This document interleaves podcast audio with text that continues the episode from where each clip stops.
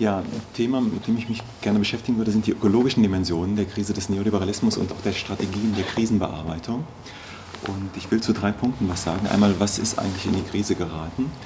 Zweitens, welche Krisenstrategien zeichnen sich ab? Und drittens, wo liegen politische Herausforderungen? Zu dem ersten Punkt, also was ist eigentlich in die Krise geraten? Ich würde unterscheiden zwischen einer Funktionskrise, einer ökonomischen Krise des Neoliberalismus und einer Legitimationskrise, einer politischen Krise des Neoliberalismus. Ich würde aber sagen, dass wir ähm, es vor allen Dingen mit einer Funktionskrise, zumindest im globalen Norden, zu tun haben. Und ähm, zwar zeigt sich, dass der Neoliberalismus mit, zunehmend mit seinen eigenen Widersprüchen konfrontiert ist. Ähm, Jamie Peck und Adam Tickle, zwei äh, US-amerikanische Geografen, haben vor einiger Zeit mal die Unterscheidung eingeführt zwischen einem Rollback und einem Rollout-Neoliberalismus. Der Rollback-Neoliberalismus ist der Neoliberalismus, der in den 70er Jahren den fordistischen Klassenkompromiss aufgebrochen hat, im globalen Norden und in den 70er Jahren, 80er Jahren zum Teil auch im globalen Süden eingeführt worden ist, zum Teil mit militärischer Gewalt, siehe Chile und Pinochet, wo der Neoliberalismus eben mit Hilfe einer Militärdiktatur durchgesetzt worden ist. Der Rollout-Neoliberalismus ist eine Phase des Neoliberalismus, in der dieser eben nicht mehr versucht, den fordistischen Klassenkompromiss aufzubrechen, sondern seine eigenen Widersprüche zu bearbeiten. Die Widersprüche, die sich artikulieren in Form von Finanzkrisen vor allen Dingen, in Form von Armut, in Form von nicht erfüllten Versprechen auf ähm, den Trickle-Down-Effekt, also darauf, dass es den Reichen, den Armen besser geht, wenn es den Reichen gut geht. Diese Widersprüche werden versucht zu bearbeiten. Diese Widersprüche kennzeichnen auch die aktuelle Krisenkonstellation. Also wir haben es damit zu tun, dass der Neoliberalismus mit, mit zunehmenden äh, Widersprüchen eigener Art, selbstproduzierter Art zu tun hat und äh, zunehmend Schwierigkeiten hat, diese Widersprüche zu bearbeiten. Und das ist meines Erachtens der Kern der Krise, die wir gerade erleben oder die 2008 eben ausgebrochen ist. Das ist eine Funktionskrise. Eine Legitimationskrise gibt es im globalen Süden und an der Peripherie des globalen Nordens, also Griechenland, Spanien, wo sich die Widersprüche oder auch die Art und Weise, wie die Krise des Neoliberalismus bearbeitet wird, zunehmend auch zu einer politischen Krise entwickelt haben. Also Proteste, Legitimationsverlust der politischen Klasse ähm, bis hin zu den ähm, Revolutionen in Nordafrika, die sicherlich nicht äh, äh, einfach so über einen Kamm geschert werden können, aber die auch zum Beispiel ähm, durch die äh, steigenden Nahrungsmittelpreise ausgelöst worden sind und insofern auch auf einen Legitimationsverlust der Herrschenden, der mit neoliberaler Politik herbeigeführt worden ist, zusammenhängen. Das wäre so die generelle Einschätzung der Krise und die Frage wäre, was heißt das nun für die ökologischen Dimensionen der Krise? Ich würde auch sagen, wir haben es ökologisch gesehen mit einer Funktionskrise des Neoliberalismus mhm. zu tun. Ähm, man könnte weitergehen und sagen, mit einer Funktionskrise auch des Kapitalismus. Der Kapitalismus ist von einer, einer strukturellen ökologischen Problematik oder Widersprüchlichkeit gekennzeichnet. Der hat ein äußerst ambivalentes Verhältnis zu seinen eigenen natürlichen Grundlagen. Einerseits ist kapitalistische Produktion als Arbeitsprozess auf die Besonderheiten von Natur angewiesen, um diese Besonderheiten immer wieder in Waren zu transformieren, damit neue Bedürfnisse zu schaffen, neue Bedürfnisse zu befriedigen, also ähm, Gebrauchswerte zu schaffen. Andererseits ist kapitalistische Produktion als Verwertungsprozess komplett blind gegenüber diesen natürlichen Besonderheiten. Natur spielt eigentlich keine Rolle. Natur spielt ähm, keine Rolle, was man daran sieht, dass eben Natur verwertet wird, zerstört wird, um daraus Waren zu schaffen, die verkauft werden können und aus denen, durch deren Verkauf dann eben Mehrwert realisiert und Profite gemacht werden. Das ist die Widersprüchlichkeit, die immanente Widersprüchlichkeit der kapitalistischen Produktionsweise in ökologischer Hinsicht, die grundlegend für diese Produktionsweise ist. Man kann diese ähm, Widersprüchlichkeit stabilisieren und man kann diese Form der Stabilisierung als Ecological Fix bezeichnen. Fix ähm, nicht im Sinne von fixieren, sondern im Sinne von reparieren oder etwas wiederherstellen, reparieren und stabilisieren. Ecological Fix ähm, des Kapitalismus und der kapitalistischen Produktionsweise besteht vor allen Dingen darin, dass die ökologischen Kosten der kapitalistischen Produktionsweise auf den globalen Süden verlagert, also externalisiert werden. Das zeigt sich daran, dass die, ähm, dass der globale Norden in überproportionalem Ausmaß die Ressourcen senken und das Arbeitsvermögen der Menschen im globalen Süden in Anspruch nimmt. Überproportional, das zeigt sich etwa in Gestalt des sogenannten ökologischen Fußabdrucks. Das ist ein Maß, das die das ist ein Flächenmaß, das sozusagen misst, wie viel Fläche nötig wäre, um die Ressourcen zu produzieren, die in einem bestimmten Land, in einer bestimmten Stadt ähm, vernutzt werden und auch die Schadstoffe aufzunehmen, die bei der Vernutzung dieser Ressourcen anfallen, also Emissionen, Müll und dergleichen. Das ist der ökologische Fußabdruck. Und der globale Norden hat einen deutlich höheren ökologischen Fußabdruck, als seine eigene Fläche ausmacht. Und dieser ökologische Fußabdruck erhöht sich tendenziell sogar noch. Das Wuppertal-Institut für Umwelt, Klima und Energie hat es ganz gut hat es untersucht und hat festgestellt, dass die Produktionsweise im Norden selbst in den letzten Jahren in gewisser Weise dematerialisiert wurde. Das heißt, der ähm, Ressourcenaufwand der Produktion in Europa selbst ist nicht gestiegen. Das hat damit zu tun, dass eben alte Industrien, wie die Stahlindustrie oder die, die, der Bergbau, dass die geschlossen wurden, dass zum Teil ähm, Schwerindustrie auch effizienter gestaltet wurde, ressourceneffizienter gestaltet wurde. Aber das hat zum großen Teil auch damit zu tun, dass diese alten Industriezweige in den globalen Süden verlagert worden sind. Das muss man auch immer in der aktuellen Klimadebatte mit berücksichtigen. Also wenn davon die Rede ist, dass der globale Süden auch seine CO2-Emissionen einschränken und reduzieren soll, dann muss man immer auch in Rechnung stellen, dass viel von dem, was im globalen Süden produziert wird und was CO2-Emissionen bewirkt, letztendlich dem globalen Norden zugutekommt. Das zeigt sich einfach an der Importbilanz, dass also eben viele der Produkte, die, die sehr ressourcenintensiv und sehr emissionsintensiv herzustellen sind und im globalen Norden, also etwa in Europa verbraucht werden, im globalen Süden hergestellt werden. Also der ökologische Fußabdruck des globalen Nordens ist sehr groß. Es findet eine Externalisierung ökologischer Kosten, die äh, dem globalen Norden oder der Lebensweise des globalen Nordens zugutekommen, auf den globalen Süden statt. Uli Brandt und ich haben es als imperiale Lebensweise bezeichnet. Also imperiale Lebensweise als eine Lebensweise, die überproportional die Ressourcen senken und Arbeitsvermögen des globalen Südens in Anspruch nimmt und deswegen nicht verallgemeinerbar ist. Sie setzt ungleiche Entwicklung voraus. Sie profitiert davon, dass sich der globale Norden und der globale Süden ungleich entwickeln, dass also der globale Süden nicht den proportionalen Anteil an dem sogenannten Umweltraum, der ihm zustehen würde, zu, äh, in Anspruch nimmt. Das eröffnet dem globalen Norden eben die Möglichkeit, diesen Umweltraum übermäßig in Anspruch zu nehmen. Das wäre die ökologische Dimension der äh, Destruktivität des Kapitalismus, aber auch die Art und Weise, wie diese ökologische Destruktivität des Kapitalismus in den letzten Jahren, Jahrzehnten, eigentlich seit Beginn ähm, der Industrialisierung äh, bearbeitet worden ist. Vielleicht noch so als Hinweis, der Begriff der imperialen Lebensweise, der ähm, könnte den Eindruck erwecken, als sei das Ganze so klassenneutral, geschlechtsneutral, als wären wir hier im Norden diejenigen, die ähm, die Umwelt verschmutzen und die, uns, die sich einschränken müssen.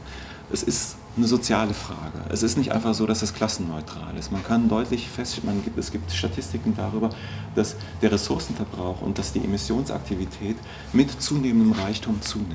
Dass eben auch die Reichen, die Oberklassen in den entwickelten Ländern mehr Ressourcen verbrauchen und mehr Emissionen verursachen, als das die Armen etwa tun. Ganz einfach deswegen, weil sie größere Autos fahren, größere Häuser beheizen müssen. Selbst dann, wenn die Häuser besser isoliert sind, macht allein die Grundfläche, die sie haben, ein Mehr an Heizkosten aus. Macht allein die Tatsache, dass sie vielleicht in abseitigeren Gegenden liegen, wo man dann eben mit dem SUV hinfahren muss, aus, dass ähm, mehr Ressourcen verbraucht werden. Es ist auch nicht, die imperiale Lebensweise ist auch nicht geschlechtsneutral, sondern ähm, es gibt auch dort Untersuchungen zu, dass spezifische Lebensweisen von Männern im globalen Norden eher CO2-intensiv sind als ähm, Lebensweisen von Frauen, weil Männer eben immer noch stärker in die Lohnarbeit integriert sind, mit dem Auto zur Arbeit fahren und so weiter und dabei eben CO2-Emissionen verursachen. Die imperiale Lebensweise setzt also sowohl intern, innergesellschaftlich als auch im globalen Kontext ungleiche Entwicklung voraus. Und genau das wird zurzeit zu einem Problem. Wir haben es in den letzten Jahren und Jahrzehnten mit wichtigen Veränderungen zu tun, auf einer globalen Ebene bestehen die darin, dass die großen Schwellenländer wie Brasilien, Indien, China einen beispiellosen wirtschaftlichen Aufstieg erlebt haben. Und dieser Aufstieg ist auch ökologisch nicht neutral, sondern er geht einher mit einer Verallgemeinerung fossilistischer Produktion und Konsummuster, also von Konsum- und Produktionsmustern, die auf der Verbrennung von fossilen Energieträgern beruhen. Das Wuppertal-Institut für Klima, Umwelt und Energie spricht in diesem Zusammenhang von dem Entstehen einer transnationalen Verbraucherklasse. Der Begriff Klasse ist hier nicht ganz unproblematisch, also er wird nicht in einem marxischen Sinne verwendet, also ähm, die Klassenzugehörigkeit, die bemisst sich nicht an der Stellung im Produktionsprozess, sondern an den gemeinsamen Konsumgewohnheiten. Die transnationale Verbraucherklasse ist eine ähm, Gruppe von Menschen, die größer wird und die sich darin die, das, die, die gemeinsam haben, dass sie bestimmte Konsummuster pflegen. Also im privaten Pkw, Billigflüge, hoher Fleischkonsum, hoher Energiekonsum in Haushalten. Das ist das, was das Wuppertal-Institut mit transnationaler Verbraucherklasse bezeichnet. Das Interessante ist nun, dass mit dem Aufstieg der Schwellenländer und mit der Verallgemeinerung fossilistischer Produktions- und Konsummuster eine zumindest partielle Angleichung von Entwicklungsniveaus im Süden und Norden stattfindet. Partiell deshalb, weil natürlich auch die transnationale Verbraucherklasse nicht weltweit existiert, weil vor allen Dingen, in, weil, weil vor allen Dingen bestimmte Länder sie beheimaten, also eben die, die Länder des globalen Nordens und die aufstrebenden Länder des globalen Südens. Mit der partiellen Angleichung der Entwicklungsniveaus wird aber eine zentrale Voraussetzung des Ecological Fix in Frage gestellt, weil der Norden in der Lage ist, seine ökologischen Kosten auf den Süden zu externalisieren. Je mehr sich der Süden oder Teile des Südens dem Norden angleichen, desto schwieriger wird diese Externalisierung. Und das zeigt sich etwa daran, dass die Krisenbearbeitung, die Bearbeitung der Funktionskrise, der ökologischen Funktionskrise des Neoliberalismus zunehmend an ihre Grenzen stößt.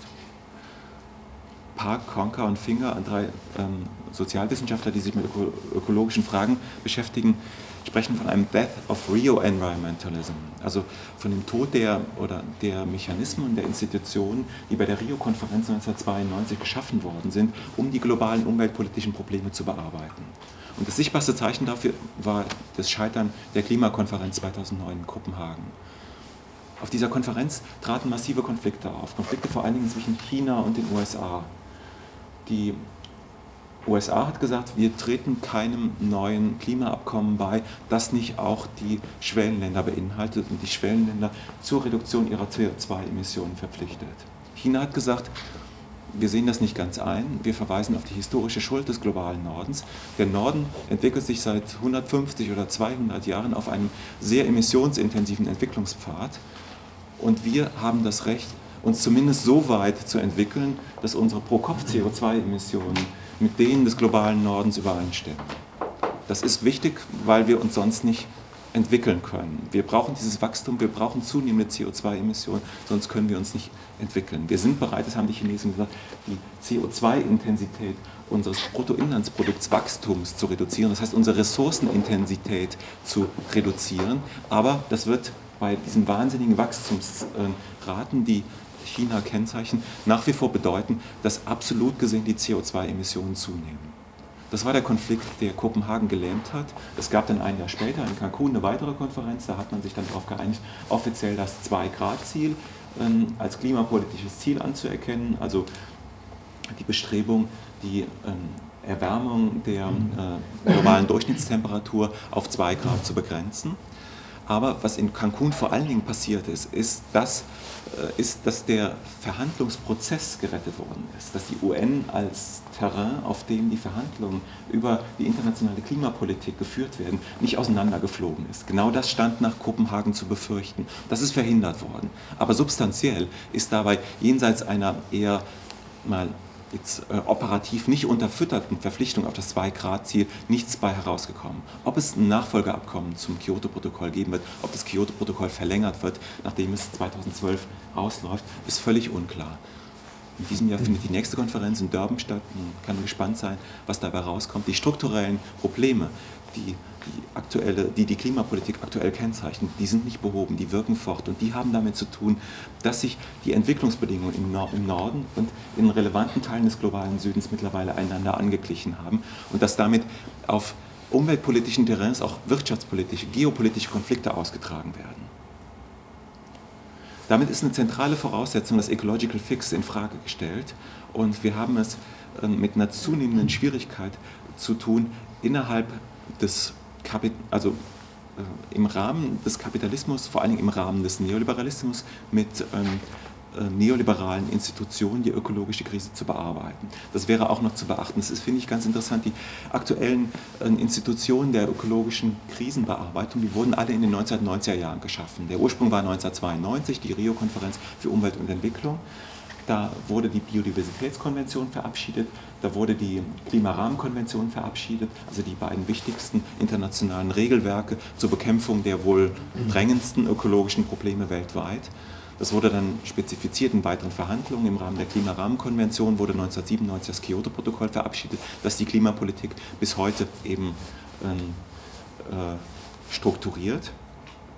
Interessanterweise ähm, bauen beide Konventionen bauen die Maßnahmen zur Bekämpfung dieser globalen Umweltprobleme vor allen Dingen auf marktförmigen Mechanismen auf. Im Klimawandel ist das der Emissionshandel vor allen Dingen, in der Biodiversität ist das so, dass das Prinzip Schutz durch kommerzielle Nutzung hochgehalten wird. Also die Idee ist, wenn Biodiversität, wenn die genetischen Ressourcen von Pflanzen und Tieren kommerziell genutzt werden können, dann wird ihnen ein Wert zugewiesen und dann werden die nicht mehr so ohne weiteres zerstört. Also wenn die einen ökonomischen Wert haben, wenn sie ökonomischen Wert gesetzt werden können, dann werden sie damit auch erhalten. Diese Regelungen, die sind vor dem Hintergrund der neoliberalen Globalisierung zu begreifen. Die neoliberale Globalisierung setzte sich in den 1990er Jahren mit Macht durch. 1995, also zwei Jahre bevor das Kyoto-Protokoll verabschiedet worden, war, worden ist, wurde die WTO gegründet, also die neoliberale Institution schlechthin, die dann eben den Welthandel äh, über Jahre äh, hinweg strukturiert hat, die mittlerweile auch in eine starke Krise gekommen ist. Aber das waren neoliberale Institutionen, in denen sich die Kräfteverhältnisse der damaligen Zeit ausdrückten. Also die USA als die einzig verbliebene Supermacht nach dem Ende der Systemkonkurrenz, die ganz massiv darauf gedrängt haben, dass die Klimapolitik, dass der Klimaschutz vor allen Dingen eben mit marktförmigen Mechanismen versucht wird zu erreichen. Das waren also insofern neoliberale Institutionen und die sind jetzt in eine Krise geraten. Wir haben, also, wir haben es also mit einer Funktionskrise, mit einer ökologischen Funktionskrise des Kapitalismus zu tun ähm, und vor allen Dingen einer ökologischen Funktionskrise des Neoliberalismus, also einer spezifischen Phase des Kapitalismus. Um diese aktuelle Konstellation zusammenzufassen, und da will ich jetzt nochmal die, ähm, die Krise, die ökologische Krise nochmal in einen stärkeren Zusammenhang zur, ähm, zu den anderen Krisenphänomenen, vor allem der Wirtschafts- und Finanzkrise stellen. Man kann sagen, dass ähm, die imperiale Lebensweise und ihre tendenzielle Verallgemeinerung die Funktionskrise des Neoliberalismus in ökologischer Hinsicht verschärft. Denn wenn diese Lebensweise sich verallgemeinert, wenn nun plötzlich Automobilität, individuelle Automobilität, äh, das leitende Mobilitätsmuster in vielen Ländern der Welt wird, dann steigen dadurch massiv die CO2-Emissionen und das 2-Grad-Ziel ist ganz stark in Frage gestellt. Andererseits ist es aber so, dass diese feste Verankerung der imperialen Lebensweise, gerade hier bei uns im globalen Norden, einer Legitimationskrise des Neoliberalismus entgegenwirkt. Diese feste Verankerung der imperialen Lebensweise, die Möglichkeit nach wie vor auf relevante Teile des Südens die Kosten der imperialen Lebensweise, die Kosten von fossilistischen Produktions- und, und Konsummustern externalisieren zu können, schafft hier auch soziale Stabilität. Sie reduziert die Reproduktionskosten oder sie hält die Reproduktionskosten der Arbeitskraft niedrig, weil wir relativ billig Fleisch essen können. Sie hält oder weil wir relativ billig Energie verbrauchen können.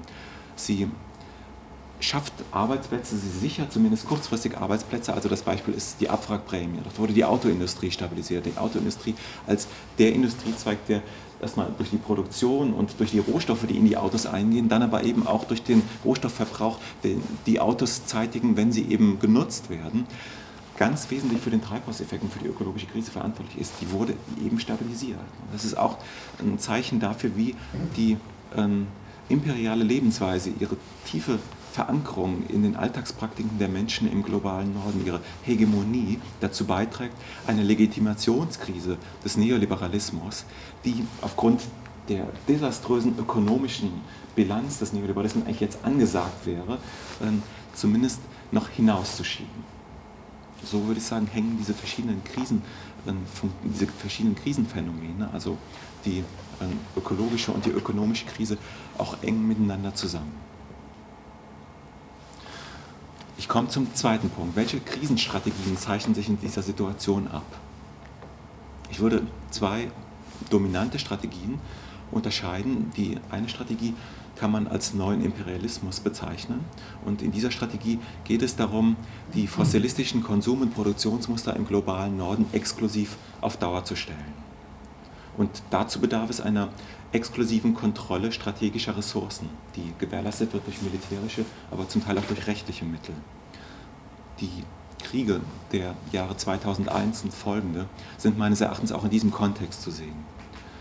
David Harvey hat in seinem Buch Der neue Imperialismus darauf hingewiesen, dass die USA, die ökonomisch jetzt wirklich auf dem absteigenden Ast ist oder zumindest stark verschuldet ist und ins Hintertreffen zu geraten versucht, nun auf die einzige, die einzig ihr noch verbliebene absolute Vormachtstellung, nämlich die militärische Vormachtstellung, stärker zurückgreift um eben ihren ökonomischen Niedergang und damit auch die zunehmende Schwierigkeit, ihre Konsummuster, den American Way of Life aufrechtzuerhalten, zumindest teilweise zu kompensieren oder hinauszuschieben in zeitlicher Hinsicht. Eine rechtliche Form der Absicherung und auf Dauerstellung von Konsummustern im globalen Norden ist das, oder Produktionsmustern ist das TRIPS-Abkommen der WTO, das einen exklusiven Zugriff von Life Science, von agrarindustriellen, von pharmazeutischen Unternehmen auf die genetische Vielfalt, die die Biodiversität des globalen Südens versucht zu gewährleisten. Allerdings funktioniert diese erste Strategie, die man als neuen Imperialismus bezeichnen könnte, nur sehr bedingt. Wie die Kriege und die Nachkriegs, wenn man überhaupt von einer Nachkriegssituation in Vorder- und Zentralasien äh, sprechen kann, wie diese Situation zeigt, wurden diese Regionen nicht befriedet, sondern sie wurden eher destabilisiert. Ferner haben wir es mit einer Funktions- und Legitimationskrise der WTO zu tun. Die Doha-Entwicklungsrunde der WTO, die 2001 ausgerufen wurde, stagniert. Die kommt einfach nicht in die Pötte und die ist faktisch gescheitert. Die Chance, dass die ähm, nochmal angekurbelt werden kann, ist relativ gering. Es gibt die Überlegung, man müsste das jetzt, wenn, dann geht es nur noch dieses Jahr, weil nächstes Jahr steht, US-amerikanische, steht ein USA-Präsidentschaftswahlkampf an und da ist da sowieso nichts mehr zu machen. Mhm. Aber die Chance, dass die in diesem Jahr wieder angekurbelt werden kann, die ist sehr gering. Das TRIPS-Abkommen der WTO ist eines der meisten umstrittenen Abkommen ähm, überhaupt weltweit. Das wird quasi seit ähm, seit Ende der 90er Jahre blockiert. 1999 ähm, begann ein Review-Prozess. Dort sollte ein besonders umstrittener Abkommen, der die Patentierung lebender Materie regelt, mhm. nochmal ähm, reviewed werden. Und ähm, die Verhandlungen darüber finden auch statt. Aber die Verhandlungen, die gestalten sich derart, dass ständig darüber verhandelt wird, was überhaupt Gegenstand der Verhandlung sein soll. Also der globale Norden sagt, wir wollen die Implementation dieses Artikels verhandeln. Wir wollen sehen, ob der auch im globalen Süden angemessen äh, implementiert worden ist und umgesetzt wird. Und der globale Süden sagt, nein, wir wollen die Substanz dieses Artikels verhandeln. Wir wollen, dass künftig bestimmte Regelungen getroffen werden, die etwa Biopiraterie verhindern. Die verhindern, dass der globale Norden, das Unternehmen der Agrar- oder der pharmazeutischen Industrie auf die genetischen Ressourcen des globalen Südens zugreifen können, sich die Gewinne aneignen können, die man aus meinetwegen der Entwicklung von Medikamenten, aus der Entwicklung von neuen Saatgutsorten macht dass die sich einfach aneignen können, ohne eine Kompensation an den globalen Süden zu bezahlen. Darüber wollen wir verhandeln. Und das sind die Streitpunkte in diesem Review-Prozess des TRIPS-Abkommens, die bisher die diesen Prozess komplett lahmlegen. Da, wird, da, wird, da kommt, kein, kommt nichts Substanzielles bei raus, sondern es wird im Prinzip nur über die Tagesordnung verhandelt. Es, man kann also, wenn man das jetzt hegemonietheoretisch beschreiben sollte, man könnte sagen, dass, dass die, Terrain, die Terrains, die Felder, auf denen bestimmte Verhandlungen akzeptiert, äh, geführt werden sollen, selbst Konfliktgegenstand sind. Ne? Eine hegemoniale Konstellation, die wäre dadurch ausgezeichnet, dass die Konfliktterrains selbst akzeptiert sind. Wird, da wird immer noch gestritten, aber die Spielregeln sind akzeptiert. Hier geht es um die Spielregeln. Die Spielregeln sind nicht akzeptiert. Und das macht die Krise der WTO und äh, die Krise des TRIPS-Abkommens im Besonderen aus. Ein weiterer Aspekt, den man hier anführen könnte, und da wird der Stefan Schmalz bestimmt noch näher darauf eingehen, dass es eben vor allem der globale Norden war, der durch die äh, Wirtschaftskrise 2008, 2010 geschwächt worden ist, während dagegen der globale Süden und vor allem die Schwellenländer sich viel schneller erholt haben und auch nicht so stark von der Wirtschaftskrise betroffen waren. Also das zeigt, dass diese erste Strategie, der, ähm, die ökologische Krise durch eine exklusive auf Dauerstellung von bestimmten destruktiven Konsum- und Produktionsmustern zu bearbeiten, eigentlich gescheitert ist oder nicht so recht funktioniert. Das war ein Projekt der Bush-Ära und das, das funktioniert nicht richtig. Vor diesem Hintergrund gewinnt, eine, äh, gewinnt die zweite Strategie an Dominanz und die könnte man als Screening Capitalism bezeichnen. Sie beinhaltet mehrere Elemente. Das eine ist der Versuch, eben mit marktförmigen Mitteln die ökologische Krise in den Griff zu bekommen. Das resultiert noch aus früherer Zeit, also aus den 90er Jahren, Emissionshandel, ich hatte kurz darauf hingewiesen. Wichtiger erscheint mir die ähm, ökologische Modernisierung fossilistischer Produktions- und Konsummuster. Also hier gibt es einen grundlegenden Unterschied. Man will diese Muster beibehalten, aber sie sollen nicht einfach so auf Dauer gestellt werden, dass man versucht, eben die Ölimporte auch mit militärischer Gewalt künftig zu garantieren oder dass man meinetwegen auch hingeht und, äh, den, äh, und aus ähm, Ölschiefer in Kanada die das Öl herauspresst oder Tiefseebohrungen unternimmt und dergleichen. Nein, es soll vor allen Dingen darum gehen, diese Konsummuster zu modernisieren, das heißt, auf sie, sie auf eine erneuerbare Grundlage zu stellen. Der Green New Deal ist hier ein wichtiges Projekt, ein Projekt, das im Kern darauf fußt, dass ähm, durch äh, grüne Investitionen, durch eine Ressourcen, äh, durch eine Effizienzrevolution, wie es auch genannt wird, der ähm, Input an äh, Ressourcen, der notwendig ist, um unser Konsumniveau aufrechtzuerhalten, reduziert wird. Außerdem soll die Energieversorgung dekarbonisiert werden, das heißt auf erneuerbare Grundlage gestellt werden. Schließlich sollen, das ist die Überlegung, ein, sollen, Green, äh, sollen Green Jobs geschaffen werden, also in den neuen Industrien wo erneuerbare Energien hergestellt werden, wo eben sinnvolle oder sagen wir mal wenig energieeffiziente, äh, wenig äh, Energie vernutzende Produkte hergestellt werden, neue Arbeitsplätze entstehen. Das ist die Überlegung des Green New Deal und daher auch seine Attraktivität, weil er einfach verspricht, nicht nur die ökologische, sondern eben auch die ökonomische Krise durch ein gigantisches neues Investitionsprogramm in den Griff zu bekommen. Ähm, und das, ist, das macht seine Attraktivität aus dieses Projekt ist eher inklusiv, also wenn während das Imperialismusprojekt eher exklusiv ist, also es geht wie gesagt um eine exklusive Darstellung, dort steht der globale Norden im Vordergrund und es geht darum, dort die Konsummuster zu perpetuieren, ist das Green New Deal Projekt oder dieses zweite Projekt des grünen Kapitalismus eher inklusiv, denn es beinhaltet eine Neujustierung der Kräfteverhältnisse zwischen dem globalen Süden und dem globalen Norden. Man kann das an aktuellen Veränderungen ganz gut absehen. Die G8 hat gegenüber der G20 an Bedeutung verloren. In der G20 sind im Unterschied zur G8 auch die großen Schwellenländer vertreten. Sie gewinnt als Forum, wo weltwirtschaftlich nun informell verhandelt wird, zunehmend an Bedeutung. Ein weiteres Zeichen ist das Agrofuels-Projekt, wie es der amerikanische Agrarsoziologe Philip McMichael nennt.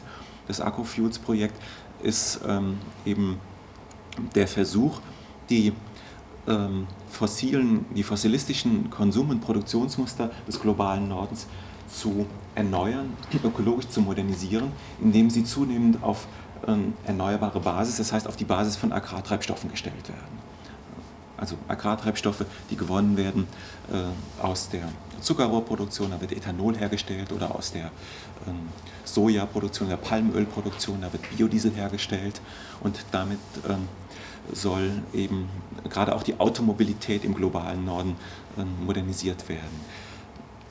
Der ähm, Punkt ist, dass zwar auch die USA und Europa ähm, zu den größten Produzenten von Agrofuels gehören, zum Beispiel Europa ist der größte Biodieselproduzent auf der Basis von Rapsöl, allerdings reicht die Größenordnung, die anvisiert wird, ähm, wie die Agrartreibstoffe eingesetzt werden sollen, ähm, also ist, ist die so hoch, dass, der Eigen, dass, dass ähm, es nicht möglich ist, den Eigenbedarf äh, sozusagen durch äh, eigene Produktion zu decken. Das heißt, es müssen zusätzlich Agrartreibstoffe aus dem globalen Süden importiert werden.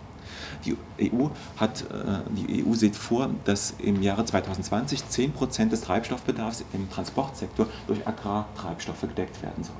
Und das ist so eine Größenordnung, dass die Rapsölproduktion und andere Biodiesel- oder auch eine Ethanolproduktion in der EU nicht ausreicht, um diesen Bedarf zu befriedigen. Das heißt, Importe sind nötig. In den USA ist es ähnlich. Die USA haben mittlerweile auch riesige Flächen ähm, äh, der Weizenproduktion. Ähm, des Weizenanbaus ähm, für die Ethanolproduktion gewidmet. Aber auch das reicht nicht aus, um die Konsummuster in den USA aufrechtzuerhalten. Deswegen müssen auch die importieren. Und in dem Kontext gewinnt der globale Süden an Bedeutung.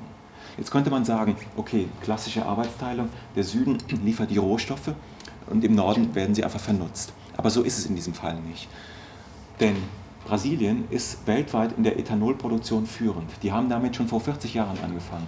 In, den, in der Ölkrise der 70er Jahre haben die, ähm, äh, haben die Brasilianer ein Bioethanol-Programm aufgelegt, und das, um erstmal den Eigenbedarf zu decken und sich ab, unabhängiger zu machen von den Erdölimporten, äh, weil eben die Preise so stark gestiegen sind die Konsequenz war, dass die Brasilianer auch die Technologie weiterentwickelt haben. Das heißt, die sind mittlerweile führend, was die Technologieproduktion, was die Technologie der Ethanolproduktion angeht. Insofern ist es nicht mehr ganz die klassische Arbeitsteilung, sondern der, der Süden verfügt hier auch über die Technologien. In Ostasien bildet sich ein sagen wir mal, Biodieselkomplex heraus. Malaysia, Singapur, Indonesien. Drei Länder, die eng zusammenarbeiten bei der Produktion von Biodiesel aus Palmöl. Indonesien ist eher das Land, da gibt es ganz krasse Asymmetrien. Indonesien ist eher das Land, wo dann die Rohstoffe angebaut werden, während in äh, Singapur die ganzen Finanzen abgewickelt werden. Aber das Interessante an der ganzen Sache ist, dass auch hier keine klassische Arbeitsteilung mehr in dem Sinne verfolgt, äh, erfolgt, wie man das so gewohnt war. Denn die drei Länder kontrollieren, denen gehören zum Beispiel auch Raffinerien in Rotterdam, wo eben äh, das Palmöl zu Biodiesel äh, umgewandelt wird. Also da, da gibt es diverse Verschiebungen. Das deutet darauf hin, dass über diese ökologische Modernisierung des ähm, Kapitalismus im Rahmen eines Projekts des Green New Deal ähm, die Beziehungen zwischen dem globalen Norden und zumindest Teilen des globalen Südens äh, symmetrischer werden. Das geht mit Marginalisierung gegenüber anderen Teilen des globalen Südens einher und ähm, mit großen ähm, Problemen ökologischer Natur in den Ländern, wo ähm, die äh, Agrartreibstoffe angebaut werden. Aber dennoch, ich gehe gleich noch kurz darauf ein, aber dennoch hat dieses Projekt, wie ich finde, ein gewisses hegemoniales Potenzial, weil es eine bestimmte Win-Win-Konstellation darstellt. Es integriert bestimmte Klassenfraktionen, es integriert Gewerkschaften bis zu einem gewissen Teil im globalen Norden. Es bedeutet eine Neujustierung der Beziehungen zwischen dem globalen Norden und dem globalen Süden. Und darin liegt meines Erachtens die hegemoniale Poten das hegemoniale Potenzial dieses Projekts. Und es könnte ein neues sagen wir mal, äh, kapitalistisches Projekt nach der Krise des Neoliberalismus werden. Ich will es auch gleich nochmal kritisieren, nämlich zum einen, der Green New Deal ist von einem sehr starken Steuerungsoptimismus geprägt. Also er geht davon aus, dass man durch ein staatliches Investitionsprogramm top-down dann eben auch die ökologische ähm, Modernisierung auf den Weg bringen könnte. Er orientiert sich vor allen Dingen an Effizienz, das heißt ähm, an der Erhöhung der Effi Ressourceneffizienz von Produkten und Verfahren und ähm, hat keine Antwort auf das sogenannte Rebound-Problem, also die Tatsache, also das, das ist eigentlich äh, ja, historisch nachweisbar, dass immer, dass alle Effizienzgewinne durch Wachstum überkompensiert worden sind. Also ich kann zwar ähm, Autos energieeffizienter machen, ich kann dafür sorgen, dass die weniger äh, Sprit verbrauchen, wenn aber mehr Autos gekauft werden, dann wird absolut dann doch mehr Treibstoff verbraucht. Das ist der Rebound-Effekt und auch darauf gibt es in dem Green New Deal-Konzept meines Erachtens keine überzeugende Antwort.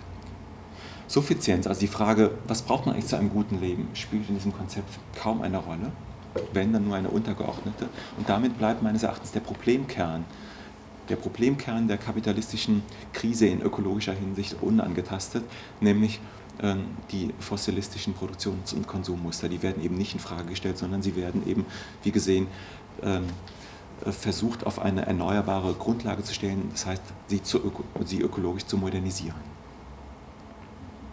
Das Agrofuels-Projekt ist, da gibt es mittlerweile äh, Studien zu, sozial-ökologisch destruktiv. Vermutlich hat ähm, es sogar eine negative CO2-Bilanz. Agrartreibstoffe werden, wenn sie in großem Maße hergestellt werden, unter agrarindustriellen Bedingungen hergestellt. Das heißt, unter den Einsatz schwerer Maschinen. Es kommt zudem zu zumindest indirekten Landnutzungsänderungen. Das heißt also, dass ähm, Leute von Ländereien vertrieben werden, vielleicht stärker Richtung Regenwald ziehen, dort den Regenwald abholzen, um sich wieder Ländereien zu schaffen, um dort wirtschaften zu können. Dadurch wird das CO2, was in den Bäumen, aber auch im Boden des Regenwaldes gespeichert ist, freigesetzt und gelangt in die Atmosphäre. Also negative CO2-Bilanz bedeutet, dass dann, wenn Agrartreibstoffe im großen Stil hergestellt werden, mehr CO2 emittiert wird, als durch die Nutzung der Agrartreibstoffe anstelle von Erdöl eingespart wird. Und das ist natürlich ein großes Problem. Ferner geht Biodiversität verloren. Agrartreibstoffe werden in industriellen Monokulturen angebaut. Es kommt zu einer Flächenkonkurrenz mit der Nahrungsmittelproduktion und es kommt zu gewaltsamen Vertreibungen, zur Zerstörung von kleinbäuerlichen Existenzen.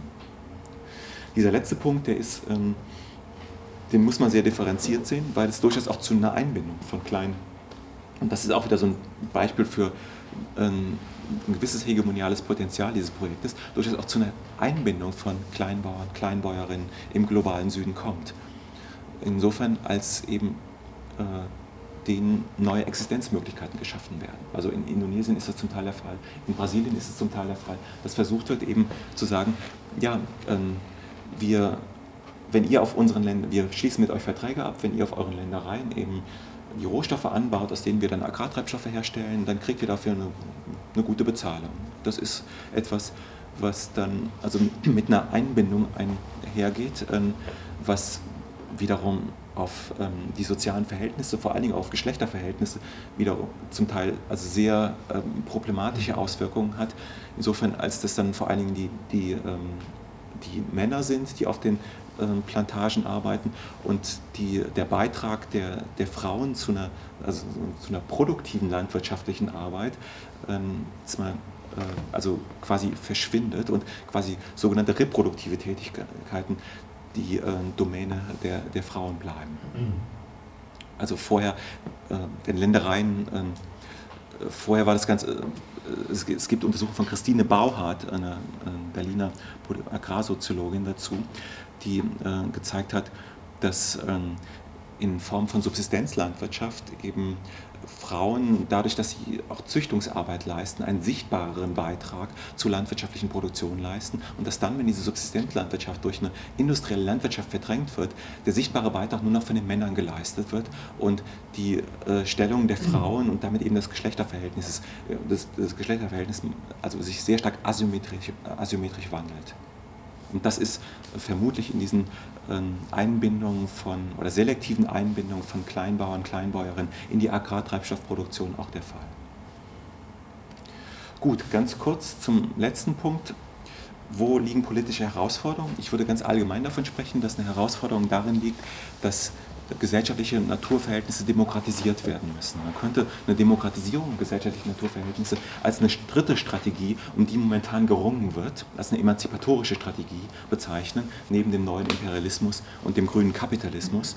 Und die Demokratisierung der Naturverhältnisse deutet sich in Kämpfen um Klimagerechtigkeit, wie sie in am Rande der Klimakonferenz von Kopenhagen geführt worden sind, an. Sie deutet sich in Kämpfen oder in der Forderung nach Ernährungssouveränität, nach Dezentralisierung der Energieversorgung oder nach alternativen Mobilitätskonzepten an. Und das gemeinsame Kennzeichen dieser unterschiedlichen Kämpfe ist, dass sie sich vor allen Dingen an der Frage der Suffizienz orientieren. Also Effizienz, darum geht es auch, aber es wird erstmal danach gefragt, was brauchen wir eigentlich zu einem guten Leben? Brauchen wir all das, was unter kapitalistischen Bedingungen produziert wird und zum Teil zwar existenzsichernde, aber ähm, sinnlose Arbeitsplätze schafft? Suffizienz ist also die zentrale Frage.